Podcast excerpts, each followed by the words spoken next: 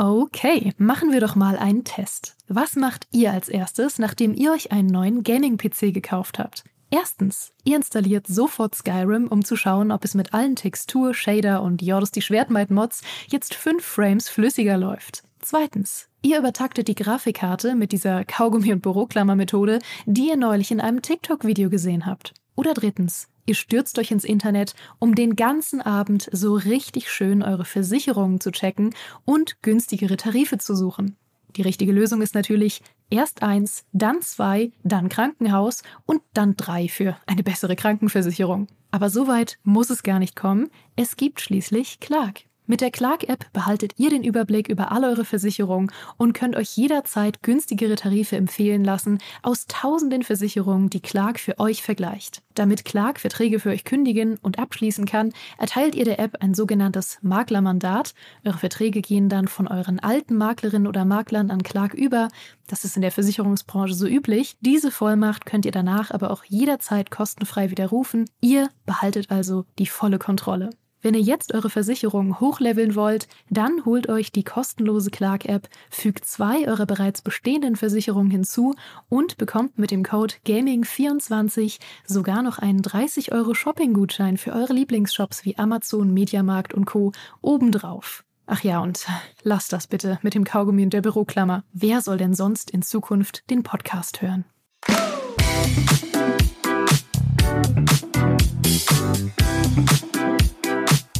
Thank you.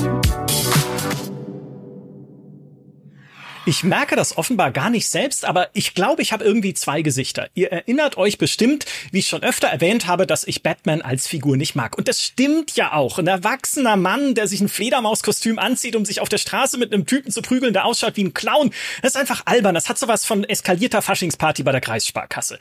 Aber gleichzeitig ist mir bei der Vorbereitung auf dieses Gespräch hier eingefallen, dass es früher als Kind zu meinen unverzichtbaren Sonntagsritualen gehört hat, auf Pro sieben vormittags die Batman Zeichentrickserie anzuschauen. Ich habe die geliebt für ihre Geschichten. Ich fand das spannend, das war düster, das war einfach toll. Also, äh, was ist denn nun? Mag ich Batman jetzt gleichzeitig nicht, aber irgendwie auch doch? Bin ich noch Michael Graf oder schon Harvey Dent? Muss ich in Zukunft bei allen wichtigen Entscheidungen eine Münze werfen? Es ist Zeit, darüber zu sprechen und äh, überhaupt mal äh, zu sprechen über das DC-Universum und was es besonders macht. Dafür begrüße ich den dunklen Ritter der GameStar-Redaktion, der sagt, DC ist ein Schatten dessen, was es sein könnte. Hallo Demi. Ich äh, bin Demi Man. Ebenfalls mit dabei ist mein Kollege, den ihr natürlich von seinem famosen YouTube-Kanal Nerdkultur kennt und dessen Lieblingsserienadaption überhaupt aus dem DC-Universum stammt. Hallo Marco. Hi, ich bin mir während der Anmoderation erst bewusst geworden, dass während wir das hier aufnehmen, ich parallel auf meinem YouTube-Kanal ein Marvel-Video released habe. und darüber, dass Marvel doch, bei Marvel ist doch nicht alles so schlecht, wie wir alle gerade denken. Und das ist welche Ironie. Nein, nee, aber Marvel ist ja auch immer das Ding, was du auf der Uhr hast, äh, wenn es irgendwie um Superhelden geht, weil die so erfolgreich geworden sind im Kino. Und dann kommt erst hinterher so, aber die sie gibt's ja auch noch. Und die haben auch Dinge, die sie irgendwie auch schon gut und vielleicht auch nicht so gut gemacht haben.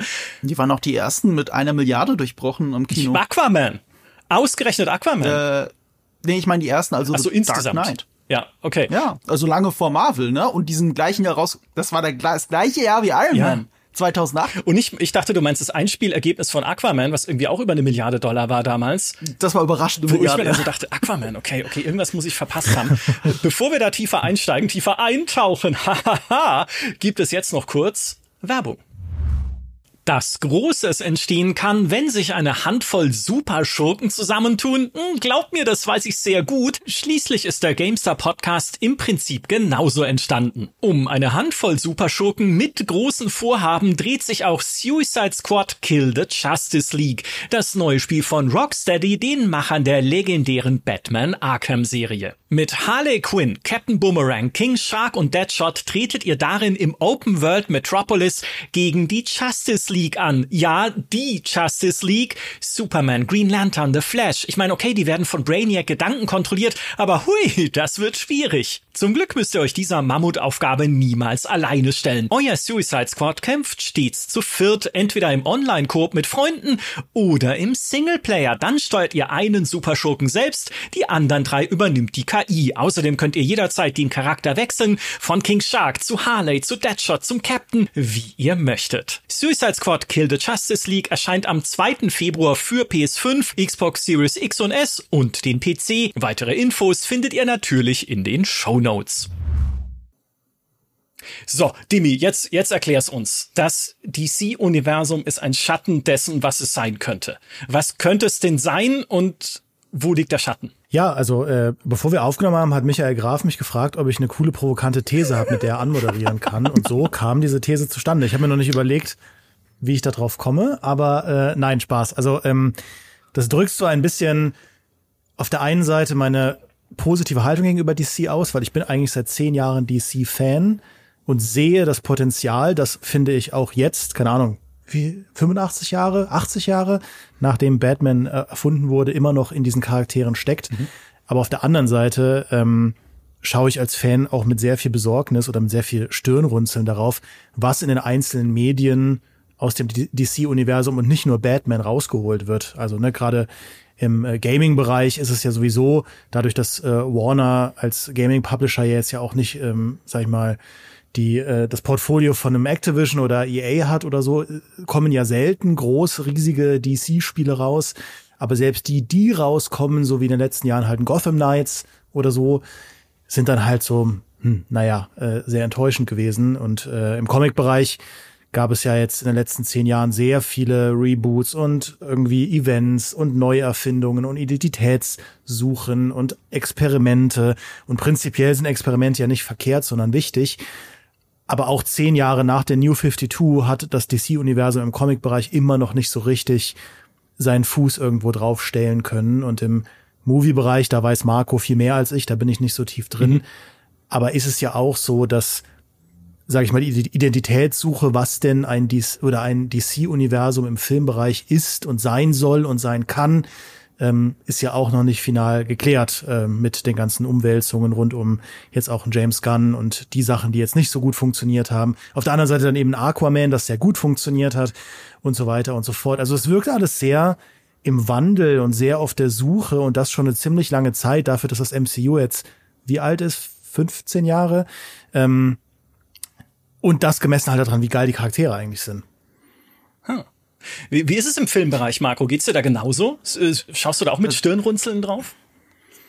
Ja, nicht mehr, ehrlich gesagt, weil wir haben ja, eigentlich ist es ja geregelt, ist es. Wir haben nur die letzten Auswüchse von dem Ungeregelten gerade erst im Kino gehabt. Mhm. Also Aquaman war ja der letzte Film des DC Extended Universe und äh, oder was davon übrig geblieben ist. Und das hieß ja übrigens nie offiziell so. Also nicht mal das, das haben die Fans haben dem den Namen gegeben.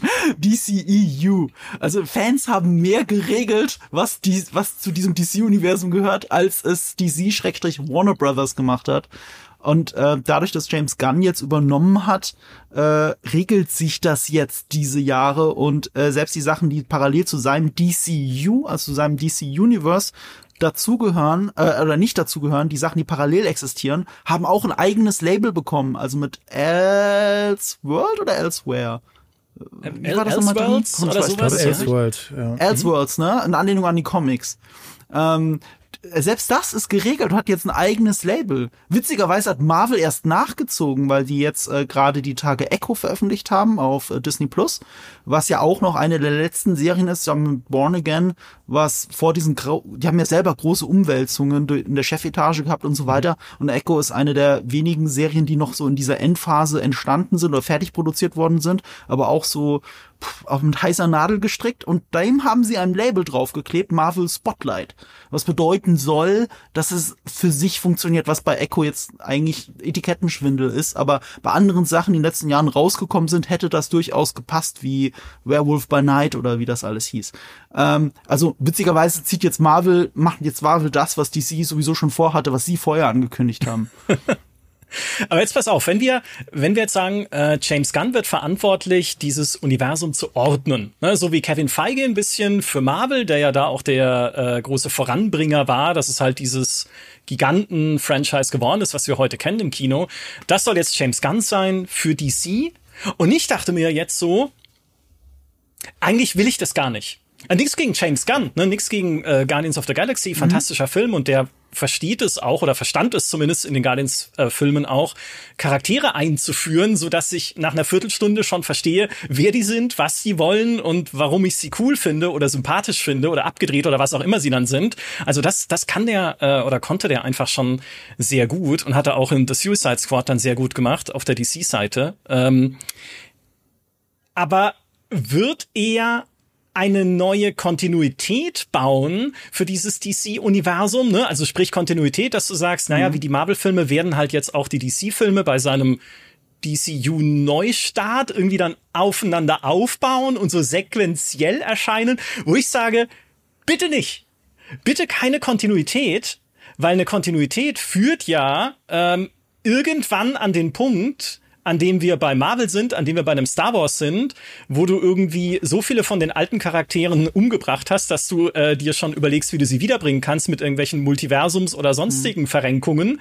Ähm, und wir haben jetzt halt, oder, oder wir haben dann halt am Ende irgendwie eine neue Generation von irgendwie Figuren, die mich gar nicht so sehr interessieren, was jetzt bei so gut wie allen Marvel-Filmen zuletzt bei mir der Fall war. Also alles, was nach Endgame kam, dachte ich mir so, ja, also jetzt nicht alles schlecht oder sowas, aber meh.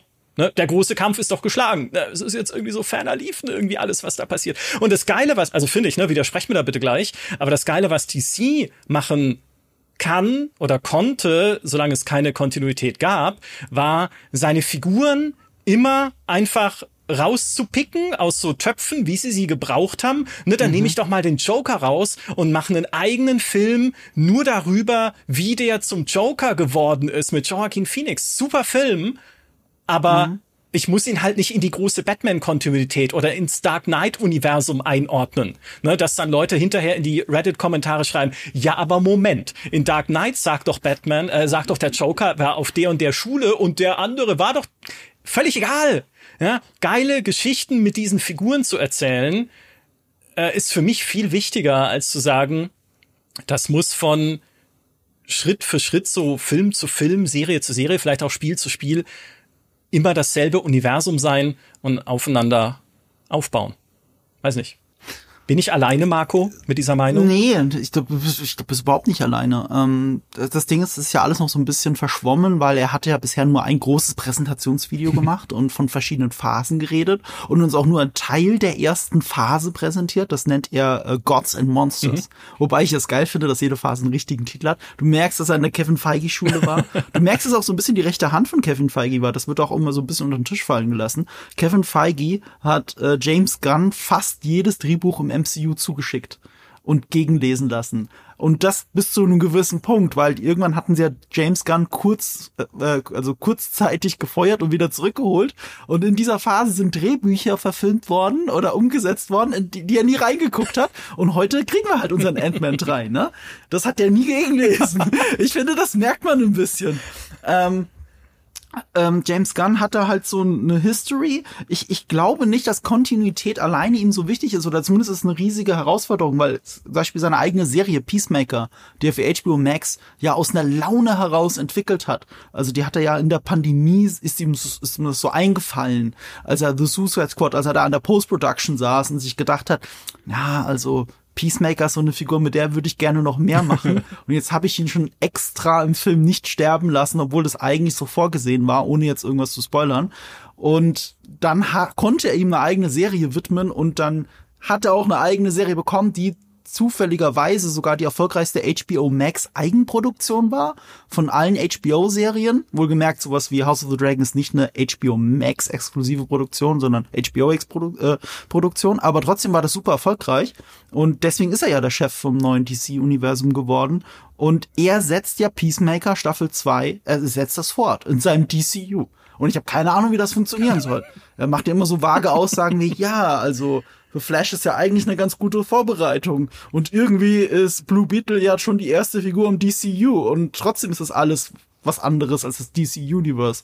es ist alles so vage, aber vielleicht wird's auch genau das. Das, ähm, du hast ja richtig gesagt. Die große Stärke von DC ist, dass es einen Topf von Figuren gibt und so viele Künstler so fantastische Interpretationen von der Fledermaus und vom Joker gemacht haben. Das geht einfach. Und es gibt tausend verschiedene geile Superman und Superman-Geschichten. Mhm. Und äh, ich glaube, James Gunn weiß, dass das die Stärke von DC ist. Und ich glaube, das wird sich im DCU wiederfinden. Ja, ist aber nicht einfach, ne? Also, ähm, mhm. ich meine, das war es auch bei Marvel nicht. Also, ich meine, vor dem MCU war ja auch jetzt, äh, also ich meine, Iron Man war ja auch kein riesen Mainstream-Held äh, mhm. damals und Captain America war, damals haben alle gesagt, ist doch dieser langweilige ja, Amerika-Propaganda, äh, äh, quasi das menschgewordene Werbeschild für die USA, was zwar nicht so ganz stimmte, aber das war halt ja so, wenn überhaupt jemand eine Meinung zu Captain America hatte. Mhm. Ähm, mhm. Und ähnlich ist es ja auch schon noch mit viel, also zumindest auch mit dem Superman oder so. Also es gibt immer noch Charaktere, die einfach, glaube ich, für viele Leute da draußen relativ glatt und uninteressant wirken. Und es ist ja selbst in den Comics nicht leicht, eine gute Superman-Geschichte zu erzählen, in der man ihn nicht böse macht oder hypnotisiert oder umbringt oder halt irgendwas Grundlegendes an der, also im, Prinzip die Idee demontiert, bevor man sie halt ja. nutzt, ja. Oh, das sind ähm, meine Lieblings-Superman-Geschichten, was ja, soll ich sagen? Injustice Superman, ja, die Videospiele. Eine der besten ja. DC-Stories überhaupt, der böse Superman, ja, ähm, wo halt glaubhaft gezeichnet wird, warum ein Superman durchdrehen könnte, ohne dass man ihn hypnotisieren muss oder so. Aber das ist natürlich auch da, da, das ist wieder das Argument, das ist halt sehr schwierig, um ein Universum aufzubauen, das halt über zig Filme funktionieren soll, mhm. wenn Superman im ersten Film schon als Diktator Superman auftritt und äh, Leute umbringt. Ja. Genau daran ist ja Zack Snyder gescheitert. Injustice hat ihn ja erst inspiriert zu Batman wie Superman. Mhm. Das ja. war ja seine, er hat das Videospiel gespielt. Was wäre passiert, wenn er das Spiel nicht gespielt hätte? Wir werden es nie erfahren. Vielleicht wird er immer noch für DC arbeiten. Ja, ja also ich meine, Superman ist halt faszinierend, weil er so viele, oder beziehungsweise das Faszinierende daran ist, dass er so viele reine Ideen verkörpert, ähnlich wie Captain America. Und dann wird halt geschaut, was kann man mit diesen Ideen machen, wenn man sie mhm. mit der Realität kollidieren lässt, was sie auch bei Captain America vor ein paar Jahren gemacht haben, als sie ihn dann zu einem quasi Neo-Nazi gemacht haben, ähm, mm. wo er dann auch wieder auch da wieder Gehirn gewaschen beziehungsweise Zeitverschiebung und so weiter und so fort.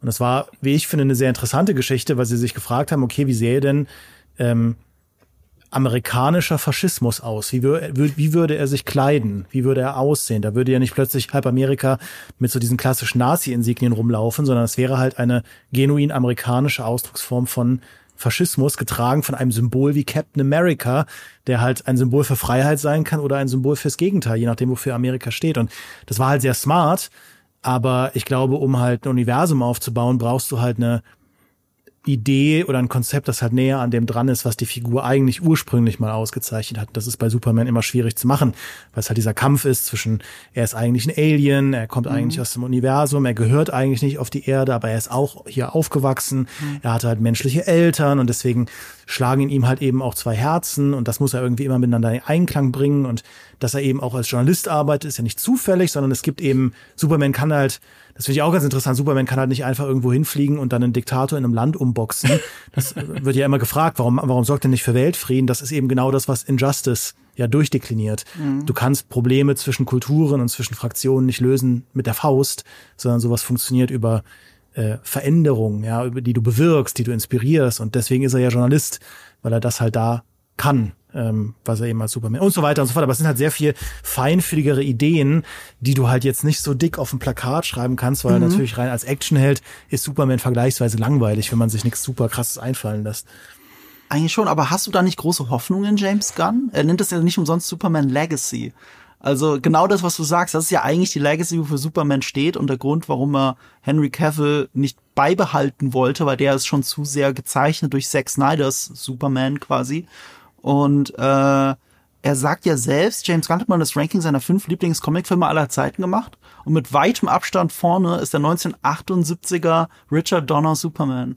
Das ist ein absoluter Lieblingscomicfilm. Mhm. Und das ist etwas, was ich nicht hätte kommen sehen können. Selbst als ich, ich wusste, dass er Superman-Fan ist, aber ich wusste nicht, dass er so sehr Superman-Fan ist, weil das ist äh, zwar ein unglaublich faszinierender Film, ähm, für mich als Kind hat trotzdem der 89er Batman viel mehr abgeholt. Äh, diese, mich auch. Ich, ich sag nur diese Horrorfilm-Intro mit der Titelsequenz, mit dieser Schlucht. Das ist so mindblowing. Das war der erste Comicfilm, den ich je gesehen habe. Ich war sechs Jahre alt.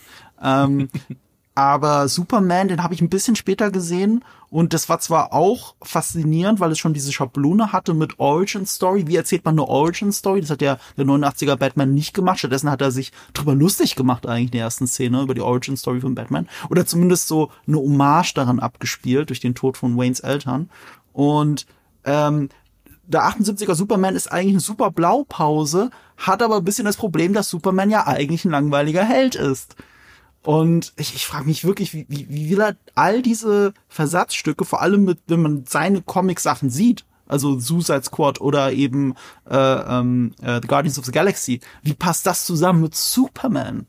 Ich habe ja. keine Ahnung. Ich auch nicht, aber ich habe Hoffnung, also da, um die Frage zu beantworten. Ich habe schon Hoffnung, dass er das hinbekommt. Ich habe auch das Gefühl, dass, dass DC oder DC, die DC-Verantwortlichen in den letzten Jahren auch schon Lektionen gelernt haben, auch aus diesem Dark and Gritty, aus dieser Dark and Gritty-Ära. Also zum Beispiel diese Lewis mhm. Clark-Serie soll ja ganz cool sein, diese neue äh, Superman und Lewis oder wie sie heißt, ähm, wo sie ja auch darauf verzichten, ihn äh, jetzt irgendwie komplett zu, äh, ja, ähm, umzudrehen.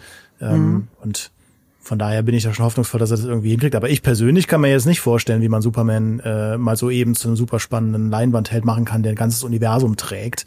Äh, aber ja, gut, ich meine, das MCU hat uns damals ja auch überrascht. Vielleicht hört er die Musik seiner verstorbenen Mutter. Ja, Ab dem genau. Moment. Ich, ich weiß noch, ich, ich weiß noch, wie Leute mir gesagt haben, ich sag jetzt keine Namen, wir kennen die Person. die, ich, ich weiß, als sie zum ersten Mal Guardians of the Galaxy gesehen hat, erste Szene direkt losgeheult. Ab dem Moment hatte Guardians of the Galaxy ein, ein Heldenteam, das kein Mensch kennt, für das sich niemand interessiert hat, schon direkt Leute abgeholt mit der, mit der allerersten Szene. Ja, James Gunn halt. Ne? Das konnte halt einfach. Und was ich, ich bin ja, äh, erstens, äh, Demi hat mir gerade meine zweite Selbsterkenntnis ähm, bei diesem Talk verpasst. Die erste war, hey, Moment mal, ich habe doch die Batman-Animationsserie die ganze Zeit geguckt. Und ich habe auch die alte Lois und Clark-Serie die ganze Zeit geguckt in den 90ern. Fällt mir ein, lief die mhm. nicht auch irgendwo auf Pro 7 oder sonst wo im ja, Nachmittagsprogramm? Ja, Wahnsinn, ja. oder? Und die habe ich auch rauf und runter geguckt und mir gedacht, ah ja, ist ja, ist ja schon irgendwie geil. Und ich glaube auch gerade, weil das ist ja für mich jetzt auch ein Selbstfindungstrip so ein bisschen, weil ich mir überlege, warum überhaupt, warum überhaupt, wo, wo doch alles stimmt, was ihr sagt über den Charakter. Ähm, gerade weil Superman da halt nicht, trotzdem nicht übermächtig wirkt, obwohl er übermächtig ist. Ja, dass er halt nicht einfach rausgeht, unbesiegbar ist und alles mit seinen Augen weglasert, aber dass es auch nicht komplett drüber wird, dass sie ihn umpolen, umdrehen, zu einer neuen Figur machen oder äh, einfach wegkryptonieren, dass es irgendwie eine coole Story wird, sondern es funktioniert halt einfach für mich oder hat damals funktioniert, dass er dieser Reporter ist, der halt dann auch gucken muss, oh Mist, Ne, wenn, wenn jetzt, oh nein, da drüben wird äh, einer Oma die Handtasche geklaut, aber wenn ich das jetzt mache, dann muss ich erst einen Ort zum Umziehen finden und dann verpasse ich die Redaktionskonferenz so ein bisschen. Kann ich mich heute vielleicht auch besser mit reinfühlen, so, wenn ich, also nachdem ich bei GameStar gearbeitet habe. Aber er ist halt einfach kein so überzeichneter, überhöhter mhm. Held, das ist das äh, Faszinierende. Man sagt ja immer, der Unterschied zwischen den DC-Helden und den Marvel-Helden ist, dass die Marvel-Helden äh, menschlicher sind und die DC-Helden eher Gods among Men. Ja, das ist ja was ja auch mhm. das, ähm, glaube ich, der Untertitel ist von Injustice. Mhm. Ähm, weil du eben bei, und dann denken sie halt an sowas wie, ne, Mary Jane und äh, Onkel Ben und äh, ähm, Tante May und so bei Spider-Man, mhm. der halt irgendwie seine Teenager-Probleme da irgendwie lösen muss oder seine jungen Erwachsenen-Probleme und da als Reporter beim oder als Fotograf beim Daddy Bugle rumläuft und so. Ähm, Interessanterweise ist ja bei DC ausgerechnet Superman der, glaube ich, Charakter neben Batman, der den bekanntesten Support-Cast hat überhaupt. Also mal bei Batman kennt, kennt jeder Alfred, aber bei Superman kennt halt jeder Lois Lane. Mhm. Ähm, und klar, es liegt da natürlich dran, dass bei DC auch Superman und Batman die bekanntesten Charaktere sind, aber es ist ja schon, finde ich, faszinierend, dass sie ausgerechnet bei Superman da einen Fokus drauf legen und auch legen müssen. Ähm, und ich glaube, damit werden sie halt arbeiten müssen, um die, um die, um die Leute zu kriegen, dass sie halt irgendwie es schaffen, diese Menschen oder diese menschlichen Charaktere irgendwie spannend zu machen. Das stelle ich mir noch als Herausforderung vor. Ähm, und gleichzeitig auch spannende Geschichten zu erzählen. Weil so absurd es klingt, ja, es wird ja so viel darüber diskutiert, warum klappt das mit den Comics nicht, sowohl wie bei Marvel als auch bei DC, mhm. warum gehen die Verkäufe zurück, warum ist Manga immer um hundertmal so viel erfolgreicher als äh, so die westlichen Comics und so. Ähm, aber ich glaube, am Ende des Tages fängt es halt schon an mit einer geilen Geschichte. Und ja. es ist gar nicht so einfach, gute Geschichten zu erzählen über diese DC-Charaktere. Es gab mhm. viele gute über die Jahre. Ähm, aber auf der anderen Seite machst du es halt eben im Filmbereich zum Beispiel für ein Publikum, das jetzt auch schon sehr viele Origin Stories und Marvel Stories und so weiter gesehen hat. Ähm, und du machst es natürlich auch im Gaming-Bereich für ein Publikum zum Beispiel, das ohnehin sehr, sehr viele Geschichten schon gespielt hat, auch sehr viele Superhelden gespielt hat, ohne dass man sie Superhelden nennt, in allen möglichen Spielen und so. Es ist halt nicht mehr so aufregend, in einem Videospiel super schnell zu sein. Ja, ein Flash-Videospiel. Es ist nicht mehr so aufregend, in einem Videospiel äh, irgendwas wegzuboxen oder irgendwie Stealth zu, zu machen oder so. Das gab es alles schon. Das heißt, du musst halt einen Angle finden, der funktioniert. Und das ähm, ist bei DC, glaube ich, schon eine Herausforderung. Also nicht unmöglich, das gibt es alles, aber es ist schon herausfordernd. Also wir sehen Anzeichen, dass es funktioniert, weil es ist ja neulich viral gegangen, da einfach das Jimmy Olsen Casting. Ich habe noch nie gesehen, dass ein Casting von einer Nebenfigur so viral geht. Also dass der Darsteller den Gunn gefunden hat, dessen Name jetzt natürlich entfällt, äh, dass allein du brauchst nur ein Bild von ihm anzugucken und denkst, ja, das ist Jimmy Olsen. Wo haben die die denn her? Das ist ja so, als wenn sie als wenn sie ihn AI generated haben und den gibt's gar nicht. so und und die Hauptdarstellerin ist ja die aus House of Cards und äh, äh, Marvelous Miss Maisel. So, also das ist ja ausgerechnet, die Nebenfiguren sind hier super prominent besetzt oder oder unglaublich passend besetzt. Und und die Hauptdiskussion ist nicht mal, dass James Gunn Superman Legacy macht, sondern dass halt Henry Cavill, der ja halt unglaublich beliebt ist, es nicht mehr ist, dass er nicht mehr Superman ist, das ist das Hauptproblem, das die Leute haben. Und das verstehe ich. Weil ich kann es mir auch gerade nicht vorstellen. Ich mochte Henry Cavill so gerne in dieser Rolle. Ich mag, ich finde Man of Steel ist ein unglaublich unterschätzter Film, der extrem gut gealtert ist im Verhältnis zu den meisten anderen Comicfilmen aus jener Zeit. Echt? Finde ich. Echt? Habt ihr den noch mal gesehen? Ich habe ihn nicht noch mal gesehen. Ich habe ihn damals gesehen und gedacht, ah ja. Ja, Mhm. Ich meine, die Action ist doof. Das ist gar keine Frage. also doof inszeniert. Also ich fand das schon immer, das fand das damals CGI-Gummi-Action. Ich fand das wirklich schwierig.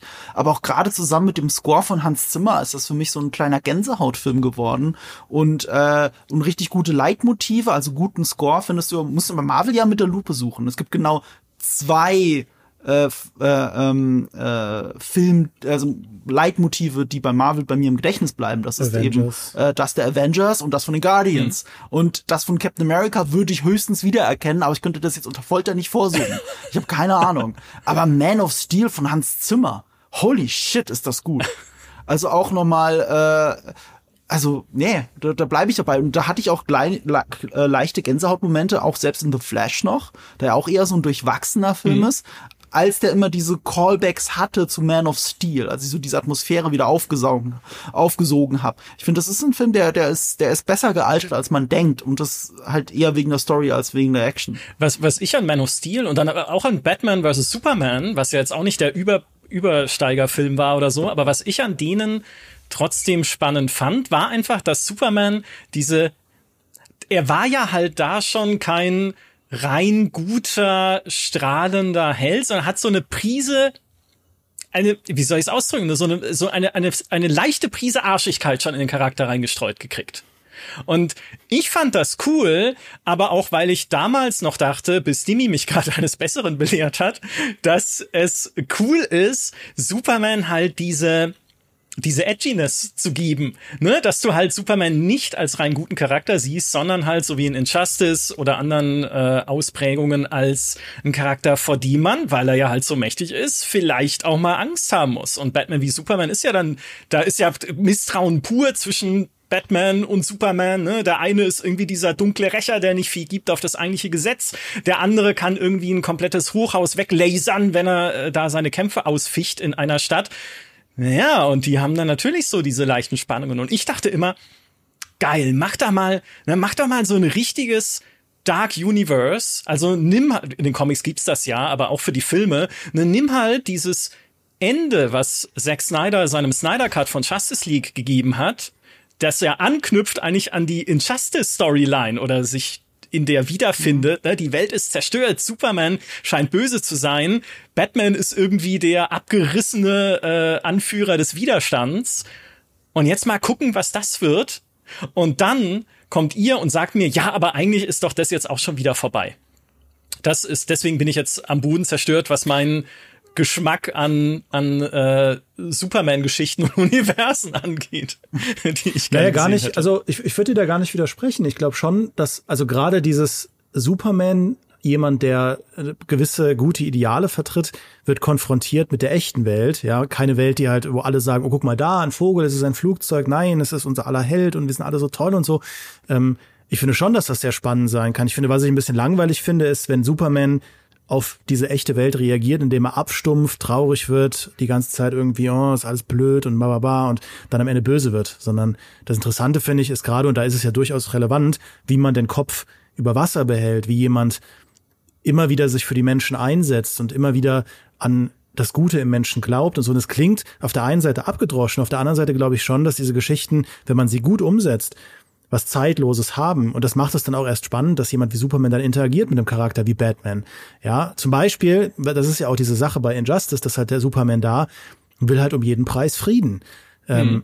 und du kannst um jeden Preis Frieden wollen versus du kannst um jeden Preis Gerechtigkeit wollen. Ja, ähm, das kann einander miteinander in Konflikt geraten und ähm, das heißt, es gibt ja auch unterschiedliche Konzepte von dem Guten, die halt miteinander mhm. nicht kompatibel scheinen und so weiter und so fort. Das sind halt schwieriger zu greifende Konzepte, als halt Batman und Superman aufeinander einprügeln zu lassen ähm, oder halt Superman zu einem Arschloch zu machen. Aber ähm, durchaus Konzepte, die funktionieren können. Und ich glaube, man, wenn du halt ein Universum baust, das langfristig funktionieren soll, solltest du dir schon einen Plan machen, wie du über den ein musst du ja logischerweise wie über den einzelnen mhm. Film eine Geschichte erzählst, die funktionieren kann über viele mhm. Filme, ohne halt irgendwie, also ich meine, wenn sie alleine ein DC-Universum hinbekommen würde, das so lange hält wie Marvel bis mhm. Endgame, da wären wir ja, glaube ich, alle schon zufrieden. Also da, wenn das, wenn am Ende. Also bei dem Plan muss es ja sogar. Wenn oder? am Ende ein Endgame mit der ja. Justice League kommt oder mit den Titans, dann bin ich glücklich. Wenn es danach dann halt kaputt geht, mir egal. Ja. Du, das Interessante ja bei dieser Konzept von James Gunn ist ja, das geht ja, das impliziert ja sogar die Videospiele und äh, die äh, Serien. Und so weit war Marvel mhm, nicht. Mhm, also Marvel hat ja lange Zeit die Serien auch für ABC, glaube ich, also diese Agents of Shield produziert oder Captain Car oder Agent Carter und äh, die Netflix-Serien, das war ja komplett diversifiziert und wurde erst in den letzten Jahren nur wegen Disney Plus überhaupt zusammengeführt und Sachen gecancelt oder gerebootet jetzt mit Daredevil. Und, äh, und das ist ja bei denen jetzt gerade völliges Chaos, während jetzt zum allerersten Mal selbst äh, überhaupt in der Gesamtcomic-multimedialen Geschichte jemand da sitzt und das whiteboardet, komplett alles. Und, und, und gleichzeitig unterschiedlichen, komplett unterschiedlichen Künstlern zumindest angeblich sehr viel Freiheit gibt, ihre Vision umzusetzen. Und äh, das ist in diesem Ausmaß komplett neu. Erklär uns doch mal, du hast es schon angerissen, aber ich habe ja vorhin gesagt, deine Lieblingsserienadaption überhaupt ne, stammt aus dem DC-Universum. Äh, Peacemaker, wir haben es gerade schon, ja. äh, du hattest gerade schon erwähnt. Erklär uns mhm. mal, was dir vielleicht auch an Peacemaker so gut gefällt, dass du genau dieses Vertrauen in James Gunn hast. Also was macht, was, was schafft denn Peacemaker, was vielleicht auch andere DC-Geschichten nicht schaffen? Man muss auch sagen, ausgerechnet Peacemaker. Ja. Ich meine, das ist eine Figur, die kannte ich vor The Suicide Squad noch nicht. Ich mal. auch nicht. Ja. Ne, also es wäre völlig neu, aber weil James Gunn ja ein riesen Suicide Squad Freak ist und die Comics liebt und äh, seit dem allerersten und die auch sammelt und so, äh, klar hat er dann so eine Figur, so eine obskure ausgegraben und mit John Cena so ideal besetzt. Und man kann ja auch The Suicide Squad kaum gucken, ohne sich zu denken, okay, das war die lustigste und auch eine der interessantesten Figuren am Ende und das hätte man nicht gedacht. Ja. Und dann kommt so eine Serie Peacemaker daher. Und die wurde auch schon angekündigt nur mit so einem Teaserbild. Fuck, it's Peacemaker. Äh, Peacemaker. Das, das war's. Das war eine Comiczeichnung und drüber eine Sprechblase. Fuck, it's Peacemaker. und äh, ich habe auch gedacht, so was? Muss das sein? Kann das gut gehen? Und da war das noch ein HBO Max Exclusive, bei dem sie haben durchblicken lassen, dass es auch eher Low Budget gedreht ist für HBO-Verhältnisse. Ähm, kann das was werden? Und ich guck so diese Serie, ich guck so die ersten paar Folgen. Ich konnte die ein bisschen früher gucken, bevor sie rauskam, weil ich Screener-Zugang hatte. Ich habe relativ schnell gemerkt, fuck, ist es gut. Und ich will jede Folge nochmal gucken, mhm. weil es auch noch so ein Mystery-Angle hat, der es auch noch spannend macht. Es ist unglaublich unterhaltsam. Es, es hat das Herz am rechten Fleck, wie ich es seit den Guardians nicht mal mehr erlebt habe. Und nachdem ich jede Folge mehrmals gesehen habe, schon während es noch ausgestrahlt wurde, wöchentlich, habe ich gemerkt, okay, das hattest du das letzte Mal vielleicht bei Game of Thrones.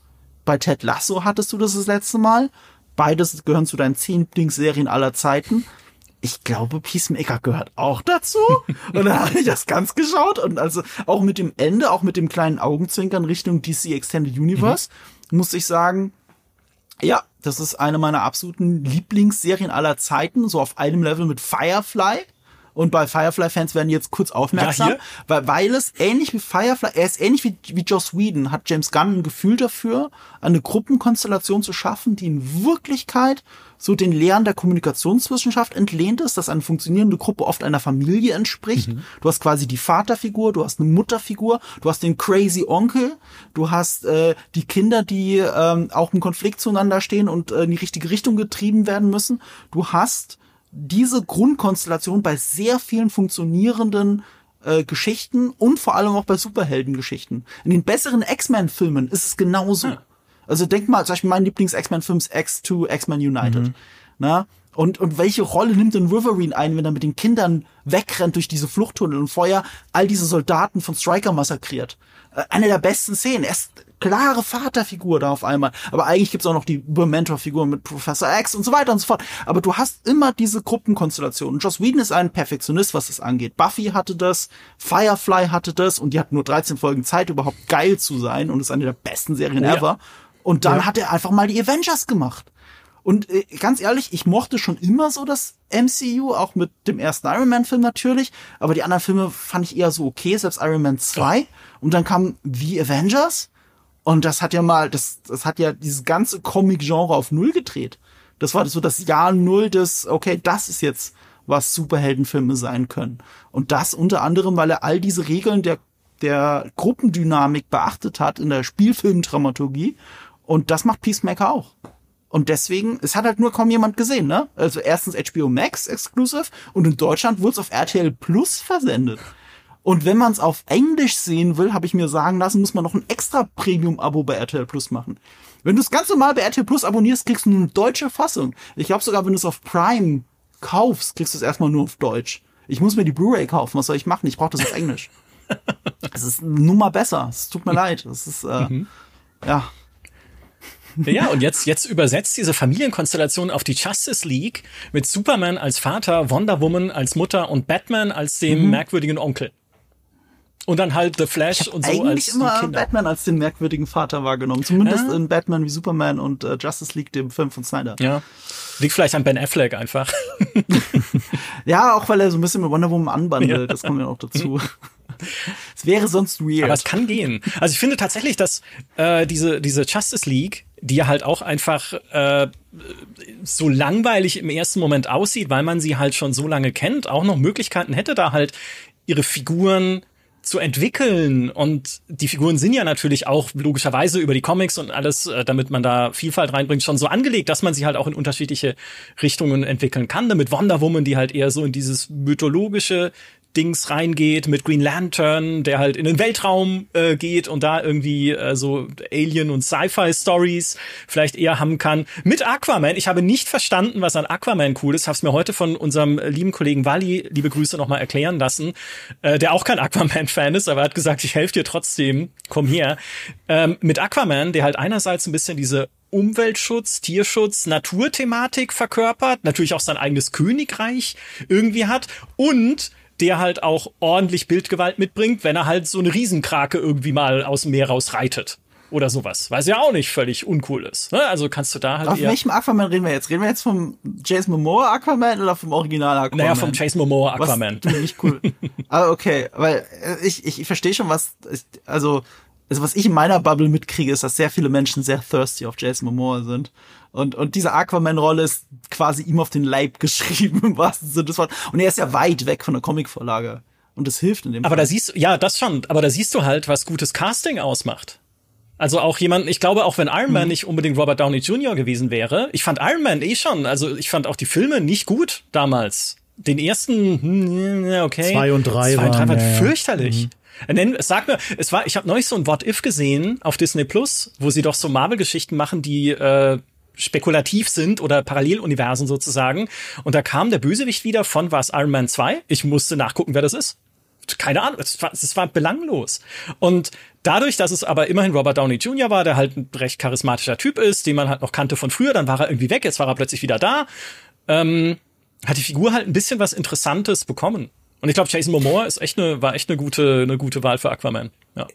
Es ist ihm halt wirklich auch auf dem Leib geschrieben bei Iron Man. Übrigens, ich muss immer ein Lanz brechen bei Iron Man 3. Das ist ein Shane Black Film. Der hat zwar seine Probleme, weil Shane Black von Disney reingesprochen gekriegt hat. Er darf Alkoholismus und so nicht thematisieren, muss irgendeinen Scheiß mit PTSD ausdenken nach Avengers. Äh, dafür kann der arme Mann nix. Aber äh, ich, ich, ich finde Iron Man 3 total großartig. Aber, aber ja, also Iron Man 1 war natürlich wegweisend äh, von John Favreau, der auch The Mandalorian gemacht hat. Und es ist halt Robert Downey Jr. auf dem Leib geschrieben. Aber das ist der große Unterschied zwischen dem MCU und alles, was DC je gemacht hat. Du kannst doch Iron Man nicht neu besetzen. Ich würde sogar behaupten, du kannst Wolverine aus dem aus dem äh, Fox ja. äh, Fox Universum, Fox Marvel Universum quasi nicht ersetzen.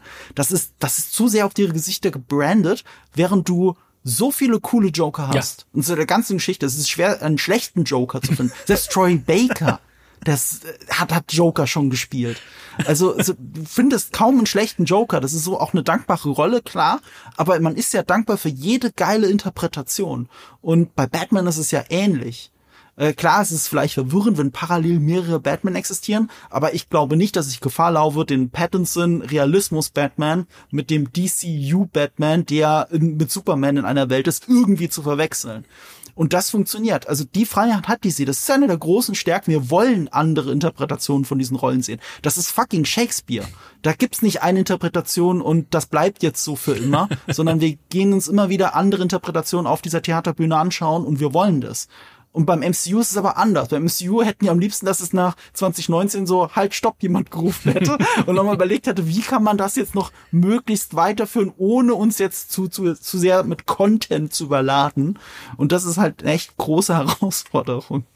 Ich stelle mir aber auch das, ähm, also die Justice League, das wäre ein Film, den ich so gerne gucken würde, weil es da auch so viele coole Dynamiken gibt zwischen den Charakteren, die cooler sind als das, was du als, also was ich zumindest mhm. bei den Avengers kenne. Also weil alle mhm. so, alle, sag ich mal, so permanenten Mitglieder der Justice League funken ja komplett auf unterschiedlichen Frequenzen. Ja, mhm. du hast ja, du hast ja einen äh, Green Arrow, äh, einen, einen Green Lantern, der ja eigentlich Weltraumpolizist ist und für viel, viel mehr verantwortlich als nur die Erde. Das heißt, der äh, hat einen ganz anderen Scope, wenn er halt auf seinen Job guckt, als jetzt ein Superman, der nur auf die Erde schaut. Mhm. Superman ist dafür dann halt natürlich der Boy Scout, ähm, der halt tendenziell Dinge manchmal auch entscheidet, zu simpel zu sehen. Und dann hast du halt einen Batman, der halt das Gegenteil ist. Und da gibt's ja auch diese berühmte Geschichte, wo Batman wo sie dann erfahren, dass Batman so Geheimwaffen gegen alle Mitglieder der Justice League hat, weil er immer damit rechnet, als bester Detektiv der Welt, dass ja einer von denen mal böse werden könnte oder zumindest mhm. irgendwie, ne, brainwashed Superman. Und äh, dann gehen halt diese Waffen alle gleichzeitig los, weil jemand die in die Finger bekommt. Dann ist halt Batman eigentlich verantwortlich dafür, dass alles halt vor die Hunde geht und sie da irgendwie durchkommen müssen und so. Also das, das ist halt so eine coole, eigentlich Misstrauensdynamik, die es da geben ja. kann. Du hast eine Wonder Woman, die, die halt auch einen ganz eigenen Fokus hat, mhm. die ja vor allem in den 80ern, äh, als sie so ähm, am erfolgreichsten oder mit am erfolgreichsten in, in so die moderne Comic-Ära geführt wurde, war sie ja vor allem eine Diplomatin, mhm. die halt bei den Vereinten Nationen gesprochen hat, die sich eingemischt hat in Politik, in internationale Politik, was halt Batman und Superman beide nicht tun. Ähm, gleichzeitig ist sie aber auch eher so eine Soldatin von ihrer, mhm. von ihrer und so weiter und so fort. Also da gibt es halt so viel und dann hast du einen Flash, der eigentlich einfach der naivste ist von allen. Er ist ja so ein bisschen mhm. der Spider-Man des des ähm, DC-Universums. Halt so ein netter, cooler Kerl, der halt irgendwie immer in der letzten Reihe sitzt, die Füße hochlegt und irgendein Sandwich mampft und dann halt aber halt grundgut ist und so weiter und so fort. Also gibt es halt so viele coole Dynamiken, die man in den Film packen könnte. Und auch darüber hinaus, allein was du mit der Bad Family an, an Storytelling machen könntest. Ich habe jetzt diese Titans-Serie nicht gesehen, aber alleine eine Story für mhm. äh, den ersten Robin, äh, beziehungsweise Nightwing, was es bedeutet, ähm, Batmans Nachfolger zu sein, mhm. ohne dass man aber so in Anführungszeichen abgefuckt ist wie Batman. Das ist ja immer der riesen Unterschied gewesen. Nightwing ist eben kein Gebrochener. Er hat auch seine Eltern verloren, aber er ist daran nicht so zerbrochen wie Batman. Mhm. Und ähm, er muss halt dann, je nachdem, was für eine Geschichte es ist, diesen Mantel weiterführen, versus halt ein Red Hood, der sagt, nö, das wäre doch alles viel leichter, wenn wir den Joker einfach erschießen könnten. Und, und so weiter und so fort. Mhm. Also das, ähm, da gäbe es so viele Dynamiken, äh, die man reinführen könnte und die Aber James Gunn halt voranführen könnte. Gibt dir das jetzt nicht so viel Hoffnung, weil der Batman-Film, den wir kriegen, The Brave and the Bold, ist halt Bat Family. Und wenn's äh, Damian Wayne heißt er, glaube ich, ne? Mhm. mhm. Wenn's den gibt, muss es Dick Grayson ja schon mal gegeben haben, auch wenn der noch nicht angekündigt ist, ne? Also wir haben eigentlich diese Dynamik und das super interessante ist doch in diesem Gods and Monsters, ich meine, das, das geht ja sogar los mit einer Zeichentrickserie, mit einem Prequel zum Suicide Squad. Das erste Suicide Squad, aber Zeichentrick Zeichentrick mit dem Vater von Rick Flex, also Rick Flex Senior gesprochen von äh, hier diesem äh, ähm, Typen aus der der in, äh, gegen Captain America gekämpft hat. Wie hieß der nochmal? Bones? Crossbones? Crossbones, ja. Der, Crossbones, ähm, der Typ spricht äh, Rick Grillo, Senior. der, äh, ja, äh, Frank Grillo, der Frank Grillo, selber ja. aussieht, als wäre der fucking Punisher. Ja. So, also ähm, ich, ich will nur damit nur sagen, wir haben jetzt diese riesen Ankündigungen mit multimediale Ankündigungen und es ist kein Justice League angekündigt.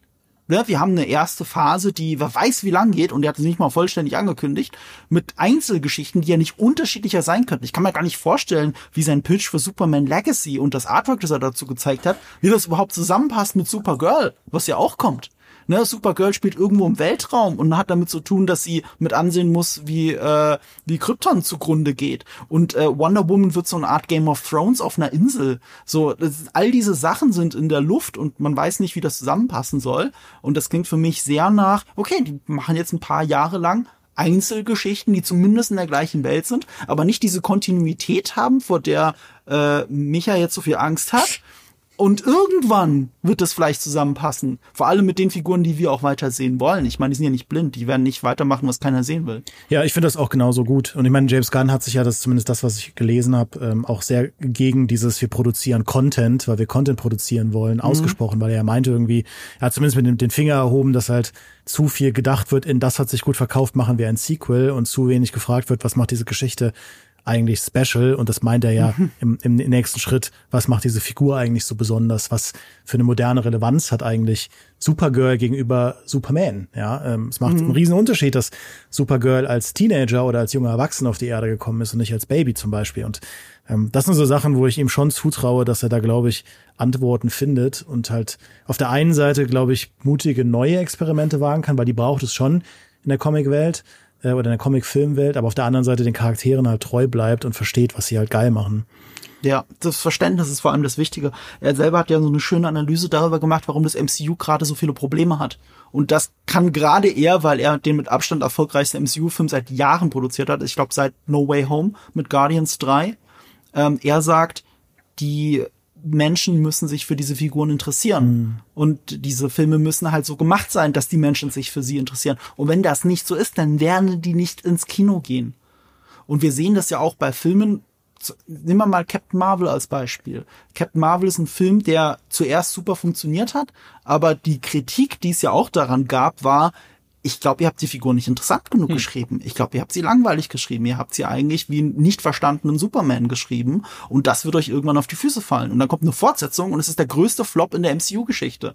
Dabei müssten doch die Leute, die ihn angeblich so toll fanden, ins Kino gerannt sein. Sind sie aber nicht. Und damit haben sie ironischerweise die vielleicht wirklich interessanteste weibliche Figur im MCU seit langem verpasst, nämlich Miss Marvel, Kamala Khan, die ja. leider auch eine der erfolglosesten MCU-Serien war. Und das ist halt eine Schande, aber die Leute haben sich halt nicht erst nicht für sie interessiert aus verschiedenen Gründen und kaum haben sie sie gesehen, hatten sie nicht die Möglichkeit mehr von ihr zu sehen in einem Rahmen, der gepasst hätte. Und dann landen wir da, wo das MCU jetzt gerade ist und sich neu orientiert. Und dass jetzt James Gunn ein neues Universum startet mit all diesem Wissen, was er schon übers MCU selber gesagt hat und erfahren hat und was er ja schon für DC gemacht hat, bin ich gespannt. Man, man sagt ja gerne, The Suicide Squad sei gefloppt, aber der Film ist halt in der Pandemie rausgekommen. Dafür hat er überraschend gut performt und er war ein Superhit im Streaming-Service von HBO Max. Gemessen daran, wie HBO Max funktioniert. Und, äh, und das äh, gleiche hatten wir bei Peacemaker. Also er war schon zweimal erfolgreich für DC und ich bin gespannt, wie es weitergeht. Ich glaube, eine Facette dieses DC Universe, an die man auch oft gar nicht denkt, weil man es nirgendwo vernünftig sehen kann, außer auf diesem DC Universe eigenen Streaming-Kanal, den sie nach zwei Jahren wieder eingestellt haben im Jahr 2020, ist dieses ganze Animationsfilm-Universum. Ne, Ich habe vorhin schon die alte Batman-Animationsserie erwähnt, die bis heute einen besonderen Platz hat in meinem Herzen. Ähm, auch weil da Batman halt auch nicht nur diese Actionhelden-Schlägerfigur war, sondern auch eine Figur, die versucht, anderen zu helfen. Du hast ja dann auch, ich finde eh, kaum ein Superheld oder vielleicht auch kein anderer Superheld halt so eine geile Riege an Schurken wie Batman. Ich glaube, das war auch einer der Gründe, warum ich das damals so gerne angeguckt habe. Du hast halt nicht nur den Joker, klar, aber du hast halt auch Two-Face, den Riddler, du hast Mr. Freeze, der in der Serie versucht, irgendwie nur seiner Frau zu helfen. Ne? Das ist ja sein Motiv. Der hat seine Frau eingefroren, weil die irgendwie unheilbar krank war oder sowas. Und Batman ist dann halt die Figur, die auch nicht sagt, okay, aber du kannst hier nicht einfach Gotham einfrieren, ich hau dir jetzt auf die Fresse, sondern er versucht etwas für sie zu tun. Es klappt halt nicht immer. Es gibt eine berühmte Szene aus dieser Batman-Zeichentrickserie, wo Batman einfach äh, irgendwie Harley Quinn einliefert in Arkham oder sowas und dir aber noch ein Kleid schenkt und sagt, hey, versuch doch auch du mal einen guten Tag zu haben oder so. Ähm, und äh, ist jetzt nichts Großes oder sowas, aber du siehst halt, es geht weg von diesem, ne, erzähl doch mal, versuch doch was über deine Figuren zu erzählen und wie sie miteinander interagieren und versuch nicht nur irgendwie Action zu machen und dieses DC Animated Movie Universe, mhm. das sich äh, auch äh, etabliert hat über die letzten Jahre hinweg. Also zusätzlich zum ja. eigentlichen DC Universe, also den Comics und dem DC Extended Universe, also den Filmen, gibt es halt das DC Animated Movie Universe. Wir leben in vielen Universen, äh, Freunde. Mhm. Und auch da gibt es halt fantastische Geschichten. Ne? Ich meine, es gibt das The Dark Knight Returns auf Basis des Comics von Frank Miller, das halt super dark und gritty ist, wo Batman aus dem Ruhestand zurückkommt in so ein total, in so ein Sin City Gotham. Ja, und da für Ordnung äh, sorgen muss. Es gab damals Batman. Ist ja auch vom Sin City Auto. Ja, deswegen Frank Miller, natürlich. Ja, da siehst du halt einfach ja. die Handschrift, diese moralische, äh, moralisch verzerrten Geschichten, die dann da drin spielen. Du hast halt Batman Beyond damals gehabt als im Prinzip Fortsetzung der Batman-Animationsserie, wenn man so möchte, aber eher in so einem ja. Cyberpunk-Setting. Ja, auch cool war. Ähm, ja. Vielleicht für manche zu abgefahren, aber ich dachte mir auch so, ja, ist halt auch eine coole Art, diese Figur dann weiter zu erzählen. Und du hast die, die Story gehabt als Animationsfilm, die Demi gerade umrissen hat, nämlich diese sich gegenseitig äh, misstrauende oder vor allem Batman misstrauende Justice League äh, in Justice League Doom von 2012, äh, auch ein Animationsfilm, wo sie eben rausfinden, dass Batman sie alle ausspioniert hat und Dossiers über sie angelegt. Was dann natürlich manipulativ genutzt wird von dunklen mhm. Mächten, um die auseinanderzubringen. Und du hast sogar ich muss sagen, ich fand ihn nicht so gut, weil ich so tief nicht drin bin in der Lore, aber du hast sogar einen eigenen, ein eigenes Endgame für das DC Animated äh, Movie Universe mit Justice League Dark Apocalypse War. Ich finde den Namen Apocalypse absolut schlimm, aber das ist gut, okay, haben sie halt damals für die Comics erfunden. In den 1930ern, 40ern, da wusste man noch nicht, was coole Namen sind. Also es ist halt Apocalypse, nur halt anders geschrieben. Ähm, aber es ist das große Finale einfach dieser bis dahin aufbauenden Animated Movie Universe Reihe, wo dann alle Storystränge nochmal zusammenkommen, noch lose Enden aufgegriffen werden. Du triffst Figuren wieder, die vorher eingeführt wurden, wo man sich dachte, was passiert noch mit denen? Und du hast halt einen richtigen Endkampf. Halt auch mit einer größeren Bandbreite, so wie in Endgame halt auch bei den Avengers. Mit einer größeren Bandbreite, als du es in vielen anderen Geschichten hast, wo dann irgendwie Konstantin noch äh, mit drin steckt. Oder Raven oder was oder der Suicide Squad und natürlich die Justice League und so weiter. Also gerade in diesem Animationsfilm-Universum oder äh, Standbein sozusagen passiert super viel, von dem ich auch selber jahrelang fast nichts mitgekriegt habe. Schade ist. Weiß da einer von euch, wie es ja. da weitergeht dann unter James Gunn? Ist das jetzt auch fertig, so wie die äh, ähm, CW-Sachen oder ähm, geht das weiter? Was ist Wenn ich das wüsste. Nein. Na, ich weiß es auch nicht. Ich glaube, die letzten, die ich mitbekommen habe, war irgendwie Gotham bei äh, hier, dieses, äh, wo es im viktorianischen äh, Zeitalter spielt und dann dieser Zweite Weltkriegsfilm, mhm. wo es um die Justice Society geht, aber das war alles ja vor Gunn, also ich weiß auch nicht, wie es weitergeht. Also ich weiß, dass Gunn die Harley Quinn-Serie sehr mag, die hat das schon weiterempfohlen. Die würde ich gerne mal sehen. Ich glaube, da gibt es in Deutschland nicht so viele Möglichkeiten, sonst hätte ich sie schon geguckt. Ähm, äh, die, äh, wie gesagt, das erste Projekt ist ja für Suicide Squad äh, als Zeichentrick. Also zumindest ist er dem Ganzen sehr zugeneigt. Die sind ja so unsichtbar, das finde ich so verrückt. Es gibt ja auch aktuell eine Superman-Serie, die läuft und die äh, fantastisch sein soll, wenn man so irgendwie den, wenn man YouTube glaubt, die so ein bisschen Anime-mäßig ist und ein bisschen, ich meine, ich bin ein riesiger Anime-Fan, aber selbst für mich sieht sie ein bisschen goofy aus. ähm, wo dann auch hier äh, Jimmy äh, hier äh, Jimmy und äh, Jimmy Olsen und äh, Louis Lane eine große Rolle spielen und so und die muss super sein. Die hat genau verstanden, was Superman cool macht aber ich wüsste, ich wüsste gar nicht, wo man die sehen kann. Genau wie diese ganzen animierten Filme, die muss man ja, glaube ich, bei Amazon dann wahrscheinlich kaufen. Äh, die gibt's ja bei keinem Streaming-Service und so. Das ist äh das ist ein großes Problem von äh, DC generell unter Warner. Ähm, was ein bisschen helfen könnte, ist, dass es ab 2025 ja HBO auch in Deutschland geben wird. Weil ja, also Stand jetzt wird Sky diese Lizenz verlieren und HBO kann endlich alles bündeln und muss es nicht über verschiedene Streaming-Services ausspielen. Weil auch wenn Sky so der bevorzugte Partner ist, wenn sie eine Serie nicht wollen, so wie Peacemaker, dann landet die halt bei RTL mutmaßlich. Also, äh, und, und wenn das mal irgendwann gebündelt wird, das wäre schon mal ein Anfang. Ja. Ähm, und Warner Discovery ist ja auch nicht ganz am Ende mit ihren Fusionsgedanken. Die fusionieren gerade, glaube ich, wieder mit irgendjemandem. Ich habe vergessen, mit wem. Aber auch da wird noch viel passieren. Ja, Mann, ich hätte gerne einen Streaming-Service, so wie beim PC-Gaming. Ne? Ich habe meine Spiele auf Steam und ich habe meine Serien auf Streaming Steam. So, Warum muss ich denn? An für sich bin ich ah. ein Fan davon, wenn es kein Monopolismus Ja, Mann. Gibt. Also wirklich. Was soll das denn? Also, ja. Und, und dieser Kampf sorgt ja dafür, dass wir erst so viele Serien haben. Wenn es jetzt nur Netflix gäbe, dann hätten wir auch nur Netflix-Produktionen. Dann hätten wir jetzt kein Game of Thrones ja, das stimmt. oder was auch immer. Ja. Die werden halt so produziert und die kosten über 100 Millionen, weil es so viel, weil sie alle in diesem Krieg sind. Es wäre natürlich schön, wenn das ein bisschen gesund schrumpfen würde. Das, das wünschen sich alle zu Recht. Ähm, ich kann immer nur dafür appellieren, äh, abonniert diesen Gramm monatlich. Du kannst jeden einzelnen Service aber monatlich abonnieren äh, und äh, nutzt das und kündigt alles. kündigt alles. Ein wunderbarer Aufruf. Äh, ein letzter wunderbarer Aufruf, bevor wir diesen äh, Podcast leider schon wieder beenden müssen, ist der noch über die Batman Arkham Serie zu sprechen, weil die natürlich über uns allen schwebt als Paradebeispiel dessen, was man mit DC-Helden machen kann. Ne, so ein bisschen mhm. wie das, was mit den Spider-Man-Spielen passiert auf der PlayStation, die einfach es geschafft haben, die Essenz von Batman, die Essenz, okay, das klingt jetzt komisch, aber ne, Batman halt super einzufangen.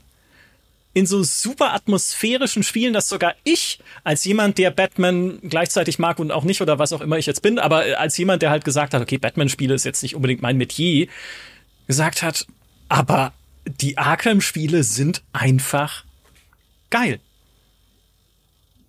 Vor allem ohne, dass es cheesy ist. Ne? Ja. Also guck mal, wie nah es an den Comics ist und es wirkt nicht so cheesy. Also es ist ja immer die große Herausforderung, wie kann man Batman so real umsetzen, auch bei den Filmen, ohne dass es cheesy wirkt. Und dann hast du halt jemanden, der im Gummikostüm den Kopf nicht bewegen kann.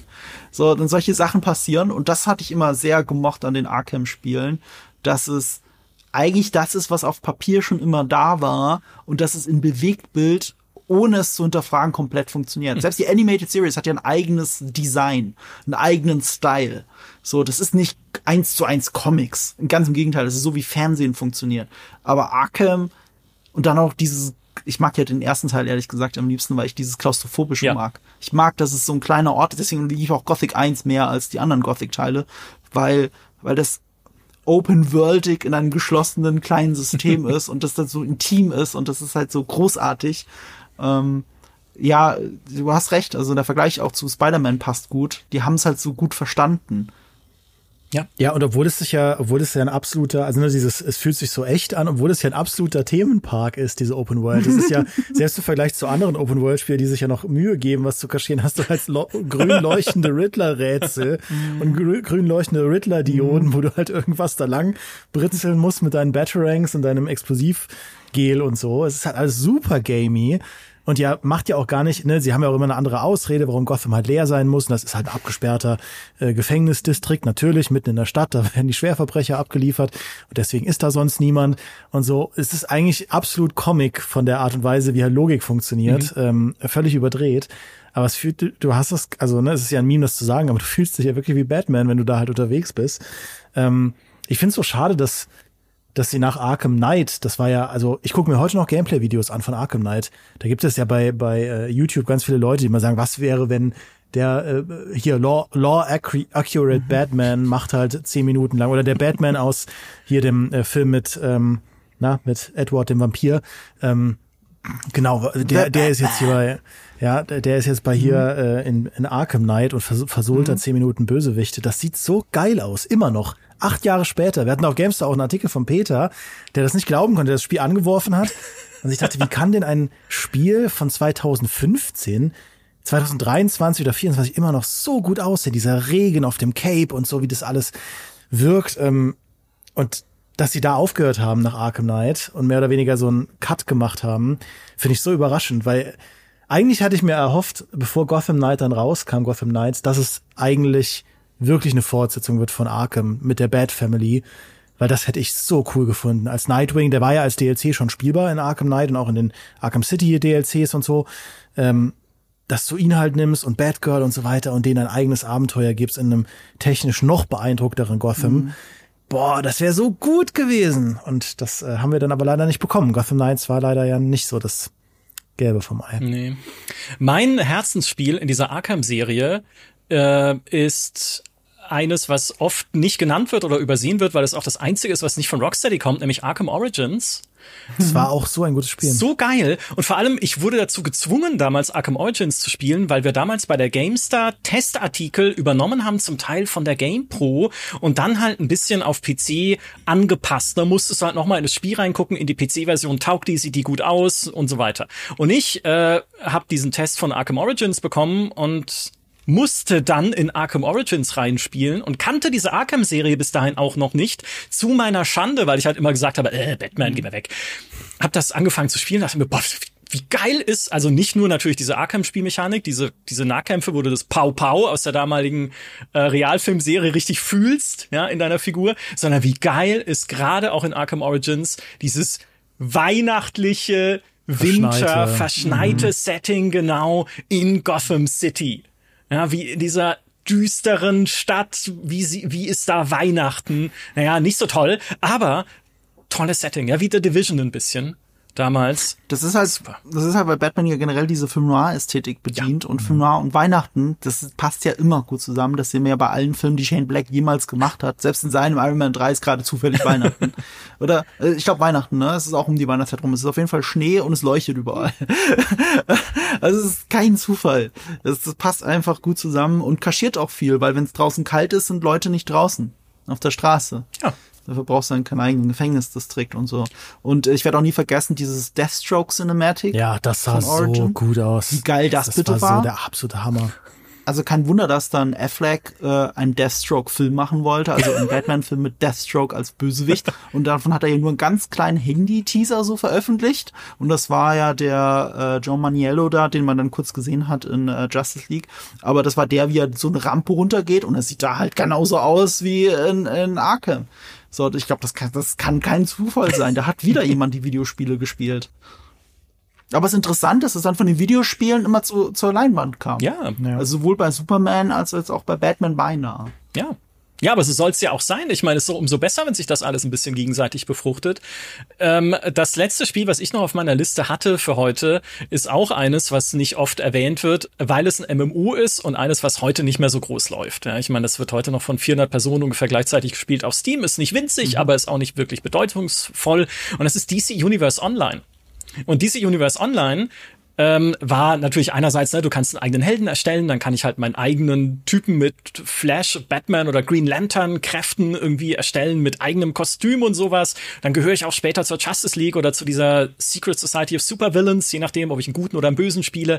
Äh, das war cool, okay. Was aber vor allem dieses Spiel hatte, waren sechs Minuten Intro-Render-Sequenz über eine apokalyptische Zukunft, in der es einen Krieg gibt zwischen Gut und Böse, in dem Metropolis zerstört wurde, in dem irgendwie ein vernarbter Batman die Guten anführt und Lex Luthor in so einem Mac die Bösen. Mhm. Ähm, und dann stirbt Wonder Woman und Superman kommt aus dem All gelandet und nimmt sie in seine Arme und trauert um sie. Und dann fallen ihr halt so Kryptonit-Pellets aus dem Mund und du siehst, oh mein Gott, Lex Luthor hat Wonder Woman eigentlich nur dazu benutzt, mhm. um Superman anzulocken, also ihre Leiche quasi benutzt, um Superman anzulocken und zu schwächen und bringt ihn dann auch um und dann passieren noch diverse Twists und Turns, die dazu führen, dass diese Welt resettet wird und äh, du deinen eigenen Helden dann erstellst weil sie sich gegen eine größere Macht wehren müssen und dafür eben neue Helden und auch neue Schurken brauchen. Dann, dann wird's halt ein MMO, so relativ typisch. Aber ich dachte mir, was ist denn das für ein Anfang? Also, wer hat das geschrieben? Wer, wie abgefuckt muss man sein, um sich sowas auszudenken wie diese Wonder Woman-Szene? Aber groß, das ist in Erinnerung geblieben. Ich weiß nichts mehr über die Spielmechanik. Also es war ein typisches MMO. Ich fand es ganz cool, dass man in Metropolis rumfliegen konnte und da waren auch so kleine NPC-Leute, äh, also quasi Zivilisten, die dann da rumgelaufen sind und angegriffen wurden. Das war witzig. Aber ey, dieses Intro. Puh das ist die Stärke von DC. Es ist halt, äh, das, es gibt nicht das eine Universum und, und Leute machen was damit. Und wenn sie es beim MCU machen, ist es halt, ah, guck mal, hier ist so eine kleine schlecht animierte Serie, die heißt What If. Da ist das alles drin und, und dann vergessen wir das mal wieder. Und, äh, und es gibt ja hier äh, die Holy Sacred Timeline, das ist wichtig. so. und, und, und das ist halt so der Unterschied. Es ist halt der große Vorteil von DC. Und vielleicht haben sie ja das, das Long Game gespielt. Äh, weil wir, wir rechnen immer mit dem DCEU. Also wenn wir über DC reden, reden wir so oft über das DCEU, aber es hat doch in Wirklichkeit, warte mal, wann hat's wirklich angefangen? Also ich will immer sagen 1989, da hat's für mich angefangen. Nicht, weil ich 89 einen Film gesehen habe, aber weil ich den 89er Film gesehen habe. Ähm, äh, aber es hat ja mit so Serials, glaube ich, im Kino angefangen, ne? Also 40er Jahre müsste es sein, 40er, 50er Jahre, die ersten Batman-Kurzfilme. Mhm. Da hat's irgendwo angefangen. Adam West hat's dann ganz groß gemacht, halt als Kinderserie, klar, aber aber DC ist halt so vielfältig. Mhm. Das ist doch schön. Kennt ihr, kennt ihr, ähm, habt ihr mal den Comic Wanted gelesen? Ich kenne nur den Film. Ähm, von Mark Miller. Ja, der Film ist sehr weit weg davon. Aber der Film hat ein paar Szenen wenigstens übernommen. Ich, ich muss nur ganz kleine Anekdote erzählen. Ich mag diesen Gedanken so und der passt vielleicht zu diesem Multiversumsgedanken. Äh, in Wanted ist die Prämisse eigentlich, dass die Bösen gewonnen haben die bösen Superhelden, also die Superbösewichte haben die Superhelden besiegt. Und mit Alien-Technologie, weil es ist Comic-Kram, sie haben Paralleldimensionen irgendwie Alien-Technologie aufgegabelt, haben sie es geschafft, dass die ganze Menschheit vergisst, dass es Superhelden gibt. Gibt's einfach nicht mehr. Die, die können sich nicht dran erinnern. Aber diese Erinnerungsfetzen, die da noch in den Gehirnen von den Leuten sind, sorgen dafür, dass sie anfangen, Comics zu malen dass sie anfangen, Serien zu machen, dass sie anfangen, Videospiele zu machen, uh. dass sie eigentlich die Geschichten erzählen, die wirklich passiert sind mit ihren Helden. Das sind Resterinnerungen. Und aus rechtlichen Gründen ist im Wanted-Comic werden natürlich nie mit Namen genannt. Aber dadurch, dass die Bösen gewonnen haben, passieren auch böse Dinge. Zum Beispiel gibt es eine Szene, in der The Detective und sein Sidekick an Alligatoren verfüttert werden. Und wenn du genau hinschaust, siehst du, Moment mal, das sind Adam West und der andere. Das sind die 60er Jahre. Das war der echte Batman in diesem Universum, auch wenn sie es nicht aussprechen. Und was für mich mindblowing war und was es zu einer meiner Lieblings-Superhelden, Superman-Geschichten macht, obwohl es nur ein paar Panels mit Superman in diesem Comic gibt, ähm, die haben halt, also einer der Bösewichte hat als Trophäe den roten Mantel von Superman, mhm. als Trophäe, weil er ihn besiegt hat. Und in dieser Welt ist es so, dass der echte Superman existiert und er weiß nicht, dass er Superman ist. Es ist, er glaubt, er ist ein gescheiterter Schauspieler, der einmal von einem Pferd gefallen ist und sich das, den Rücken gebrochen hat und sich nicht mehr bewegen kann und in einem Rollstuhl sitzt. Er glaubt es, aber wir gucken ihn an und wissen, es ist Superman. Und das ist halt so eine Magie, die halt nur DC hat. Wow. Wow, okay. Äh, mein Gehirn ist gerade geplatzt. Äh, eure da draußen wahrscheinlich auch. Ich bin vielleicht wirklich Two-Face und weiß es nur nicht. Meine Güte. Das gibt mir viel zu denken. Ich sage an dieser Stelle vielen Dank, äh, Marco, und vielen Dank, Demi, für diesen Talk über das DC-Universum. Es war mir wie immer eine monumentale Freude. Schön, dass ihr da wart. Gern. Gerne. Und schön, dass ihr alle auch dabei wart. Äh, lasst gerne ein Abo da, wo immer ihr uns seht oder hört, wenn euch gefällt, was ihr seht oder hört. Wir sehen uns wieder beim nächsten Mal. Macht's gut. Tschüss. Tschüss. Ciao.